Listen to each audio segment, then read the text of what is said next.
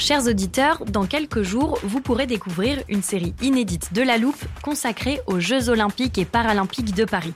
À trois mois de la cérémonie d'ouverture, on s'est demandé comment réussir ces JO. Les transports sont-ils prêts à affronter les milliers de touristes? Le dispositif de sécurité est-il suffisant? L'enthousiasme sera-t-il finalement au rendez-vous?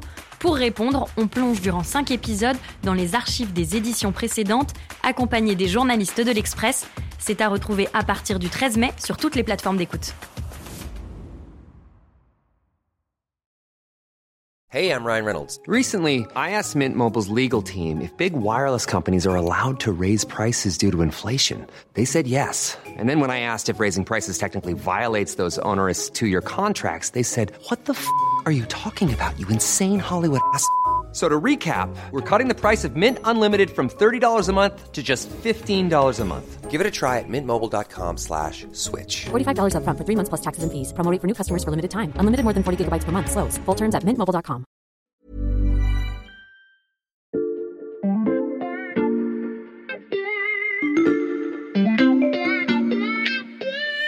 Salut, c'est Xavier Yvon. Nous sommes le lundi 16 mai 2022. Bienvenue dans La Loupe, le podcast quotidien de l'Express.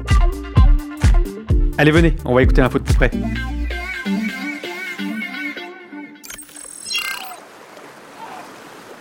Ah oui, Alexandra m'a pas menti en me disant qu'on allait dans un endroit magnifique. Le sable a l'air bien doux. Tiens, je vais enlever mes chaussures. Hop. C'est un peu les vacances avant l'heure. Xavier, je suis là. Ah salut Alexandra. Dis donc, il fait super beau là. Euh, L'adresse que tu m'as fait rentrer dans le téléporteur est, est en Bretagne. Euh, On est où exactement? On est à Tréguenec, c'est dans le pays Bigoudin, à Mhm. une vingtaine de kilomètres de Quimper. Ouais, je vois. C'est une commune littorale très sauvage, très préservée.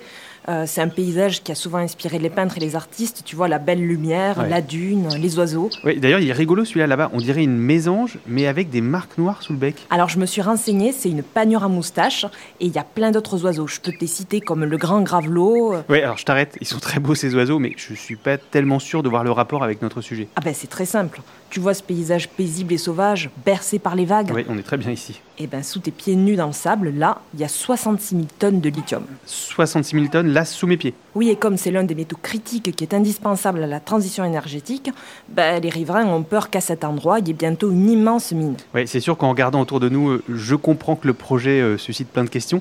Euh, ça vaut le coup d'en faire un podcast, en effet. Alors sans vouloir te commander, je pense même que ça en vaut deux, parce que plus généralement, se pose la question de savoir s'il faut rouvrir des mines en France, ailleurs qu'à Tréguenec, alors avec des arguments économiques, écologiques, politiques. Le débat est super sensible et il y a beaucoup de choses à raconter. Je te fais confiance, Alexandra. Alors, comment on appellerait notre premier épisode? Sous la dune, le lithium. Fini le parfum de vacances, on est de retour dans le studio de la Loupe. J'ai remis mes chaussures et je te présente en bonne et due forme Alexandra Saviana du service Société de l'Express.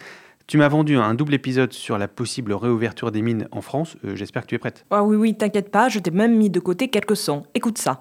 La France doit extraire du lithium sur son territoire. Euh, on doit maintenant être responsable, on doit arrêter de détourner le regard. Alors ça, c'était la ministre de la Transition énergétique, Barbara Pompili, en février dernier. Et, et quel est le rapport avec la dune bretonne où on était il y a deux minutes? Alors tout est parti d'une visite de Barbara Pompili justement en décembre à Tréguenec.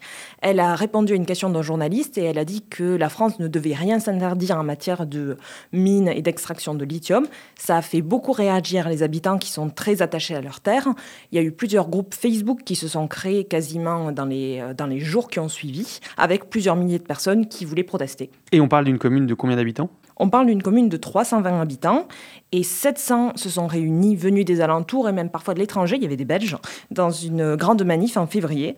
Pourtant, il n'y a pas de projet d'exploration qui est prévu en fait, mais euh, cette déclaration de la ministre a vraiment créé la psychose sur le site. Et comment on explique ça? Alors, il y a plusieurs pistes. Déjà, il y a une usine de batteries électriques qui appartient à Vincent Bolloré, Blue Car, qui est à 30 km de là.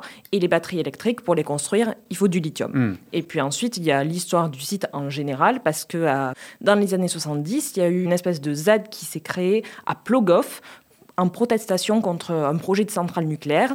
C'est près de la pointe du Raz, à l'extrémité du Finistère, que l'EDF veut installer une centrale nucléaire de 1300 MW. Le projet, connu depuis 4 ans, fait contre lui la quasi-unanimité des habitants de la région. Ça a été le premier projet à être annulé en France, d'autres ont suivi, et les habitants sont vraiment marqués par cette histoire de la lutte euh, contre euh, les projets gouvernementaux euh, anti-environnement. Les héritiers de cette lutte sont même venus en février à la manifestation à Tréguenec. Il y avait par exemple Nicole et Félix Le Guérec, qui ont été deux figures de cette lutte contre la centrale à Plogoff et qui avaient même fait un documentaire qui s'appelait Des pierres contre des fusils. Les gens m'en ont beaucoup parlé deviennent une île et qu'on ne les voit plus sur notre terrain. Pourtant, les habitants peuvent être rassurés parce que Tréguenec, c'est pas n'importe quoi. C'est une euh, zone qui est classée Natura 2000 avec un label Ramsar, c'est-à-dire zone humide d'intérêt international. Mais les habitants ont peur que tous ces labels ne fassent pas le poids. Une crainte donc en partie nourrie par l'histoire, mais aussi, tu l'as dit, par l'impératif de transition énergétique. Là, c'est le moment d'appeler Valentin. On a enquêté ensemble sur cette histoire de mine. Ok, je vois que tu as vraiment tout préparé. Je te fais confiance. Valentin, tu peux venir, s'il te plaît? Valentin Ekirch du service Sciences de l'Express, salut Salut Xavier Alors désolé, tu as raté le voyage en téléporteur sur euh, la très belle dune bretonne. Écoute, je suis très déçu. Bon, je te résume. Alexandra nous a raconté la mobilisation des habitants de Tréguenec après la visite de Barbara Pompili.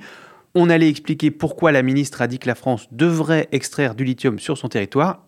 Et là, elle m'a dit de t'appeler. Oui, elle a bien fait, parce qu'avec le boom de la transition énergétique, l'approvisionnement en matières euh, premières minérales n'a jamais été aussi crucial. Il faut distinguer les terres rares, ce sont des, des métaux qui sont présents en très faible quantité dans les sols on en compte 17. Euh, Et puis, il y a les matériaux critiques. Ceux-là, euh, euh, ils sont moins rares, simplement, il y a des risques de difficultés d'approvisionnement qui pourraient intervenir parce que, justement, cette demande est très, très forte. Oui, ce que tu dis là, ça doit parler aux, auditeurs fidèles de la loupe. On, y a consacré un épisode il y a quelques mois. Et je me souviens que notre spécialiste de l'énergie, Lucas Mediavilla, qualifiait ces matériaux critiques de compléments alimentaires de la croissance verte. Alors, je cherche l'archive. La voilà. Euh, globalement, pour la transition énergétique, on en retient euh, quatre. On retient euh, notamment donc le cobalt, le lithium, le cuivre et le nickel. S'agissant du, cobalt et du, lithium et du nickel, ils sont notamment utilisés pour les batteries des véhicules électriques. Et le cuivre, tu le sais, c'est un métal mm. qui est conducteur. Donc en fait, on va l'utiliser dans tout ce qui est électrique demain, que ce soit les véhicules électriques évidemment, mais aussi toutes les technologies qui permettent de, de produire de l'électricité zéro carbone, à savoir les éoliennes, les panneaux photovoltaïques, ce genre d'énergie. On retrouve donc Valentin le fameux lithium du Finistère. Oui, et le problème, c'est que l'Europe dépend de 75 jusqu'à 100% des importations pour ces matières stratégiques. L'essentiel de ces ressources se retrouve à l'étranger. Euh, par exemple, on sait que près de la moitié du lithium se trouve en Australie, que euh, près de 70% du cobalt, eh bien, on le trouve en République euh, démocratique du Congo. Hmm on dépend énormément euh, des autres et de ses ressources à l'étranger. Or, la demande mondiale va exploser. Ah ça, je me souviens. Lucas nous en avait aussi parlé. Par exemple, sur euh, le nickel ou sur le lithium, la demande, elle pourrait être multipliée par 20, voire par 40, selon un rapport de l'Agence internationale de l'énergie. Et en fait, en global, si on s'aligne sur les accords de Paris en matière de scénario de transition, euh, la demande totale pour les minéraux, elle devrait être augmentée à peu près d'un facteur 6 d'ici à 2050 si on veut atteindre la, la neutralité carbone. Oui, il a raison, Lucas. Si on prend euh, l'exemple simplement des véhicules électriques, aujourd'hui, on consomme 11 millions de tonnes de métaux euh, pour ces véhicules. D'ici la fin de la décennie, ça pourrait être 130 millions. Donc plus que x10. Voilà. Et tout le monde a bien conscience que cette course contre la montre euh, va encore s'accélérer. Et il y a des pays comme au Mexique où ils en viennent à nationaliser leurs gisements. Au Mexique, c'est les gisements de lithium pour éviter d'avoir des multinationales étrangères qui s'emparent de ces, de ces ressources. En Chine, ils ont fait le pari assez tôt d'investir massivement, euh, par exemple sur cette question des batteries. Ils ont investi 60 milliards de dollars ces dix dernières années pour développer leur industrie. En France et euh, plus globalement dans l'Union européenne, eh ben, on est un peu à la traîne et on essaye de euh, rattraper notre retard dans ce domaine et d'essayer de nous couper de cette dépendance vis-à-vis eh ben, de ces géants qui ont su investir au bon moment. Tu vois, Xavier, je t'avais dit que ça valait le coup d'appeler Valentin. Je n'en doutais pas un instant. Restez bien avec nous tous les deux parce qu'à ce stade du podcast, nos auditeurs doivent se demander comme moi si ces métaux rares sont présents ailleurs dans le sol français.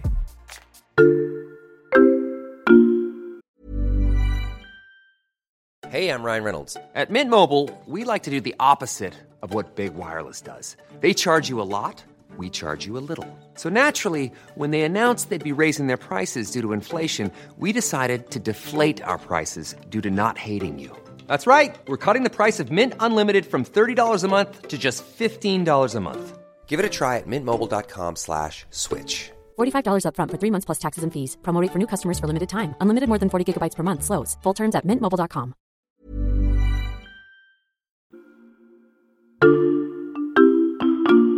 J'ai gardé l'armoire ouverte parce que je sais ce que vous allez me dire. Ah bon? Oui, qu'il n'y a pas qu'en France métropolitaine qu'il y a des ressources en métaux rares. Oui, c'est vrai, parce que effectivement, on pourrait parler de la Nouvelle-Calédonie. Oui, alors là, je te coupe Valentin, parce que les ressources de la Nouvelle-Calédonie en nickel, nos auditeurs sont parfaitement au point là-dessus, grâce à un épisode avec Emmanuel Botta du service économie de l'Express. C'est 9% des réserves mondiales de nickel, donc c'est gigantesque. Effectivement, c'est le cinquième producteur mondial de nickel. Ça représente 90% de l'ensemble des exportations de l'île et ça fait travailler de manière directe ou indirecte un salarié du privé sur quatre. Donc c'est vraiment effectivement un trésor local et la pierre angulaire de l'économie euh, régionale. Et on peut ajouter à ce que dit euh, très justement Emmanuel, c'est qu'il y a des, des fonds euh, marins en Polynésie qui sont par exemple riches en manganèse, en platine, en cobalt. En Outre-mer, globalement, on a pas mal de ressources. Mais les sous-sols de la métropole, ils sont aussi riches et pas simplement euh, dans le Finistère à Tréguinec. Mhm. Le directeur général euh, délégué du Bureau de recherche géologique et minière, c'est le service national dédié au sous-sol, il s'appelle Christophe Poinceau, et il me disait euh, eh bien que nous avions une longue et riche histoire minière, et ça évidemment c'est pas un hasard, c'est que notre géologie elle est favorable à ces ressources-là. Mhm. Son service a établi même l'année dernière un atlas des substances critiques et stratégiques qui sont contenues dans les sous-sols métropolitains. Regarde, je te l'ai apporté. Ah oui, je vois la carte pour chaque ressource. Euh, Il y a des points roses là où les gisements sont importants. Euh, je regarde Tréguenec pour le lithium, ok. Mais pas seulement, j'en vois un aussi dans le massif central. Oui, parce qu'en fait, le lithium, il est présent dans les terrains euh, granitiques et du granit, ben, on en retrouve dans le Massif central ou dans les Pyrénées. On retrouve également dans les Pyrénées euh, des gisements potentiels de tungstène, d'antimoine ou de cobalt. Et puis, il y a, d'autres ressources euh, très demandées, comme le cuivre. Euh, À partir du cuivre, par exemple, on peut obtenir du nickel ou du cobalt. Et euh, on trouve aussi euh, du tungstène dans les roches métropolitaines. Présent dans nos ampoules ou les forêts de nos perceuses, le tungstène est désormais utilisé dans l'aéronautique, l'automobile et même les panneaux solaires. Tout cela a été euh, historiquement euh, exploité en France. Tu dis historiquement exploité, Valentin, parce que toutes les mines françaises ont fini par être fermées. Oui, et ça, Alexandra pourra en parler, mais euh, c'est qu'au début du siècle, et notamment en raison du coût économique de l'exploitation, euh, ces euh, mines-là ont été fermées. Mais la transition écologique et la hausse du prix des matières premières pourraient vraiment changer la donne. Mhm. Par exemple, avec le lithium, beaucoup de spécialistes nous ont dit que pendant longtemps, euh, l'exploiter coûtait trop cher.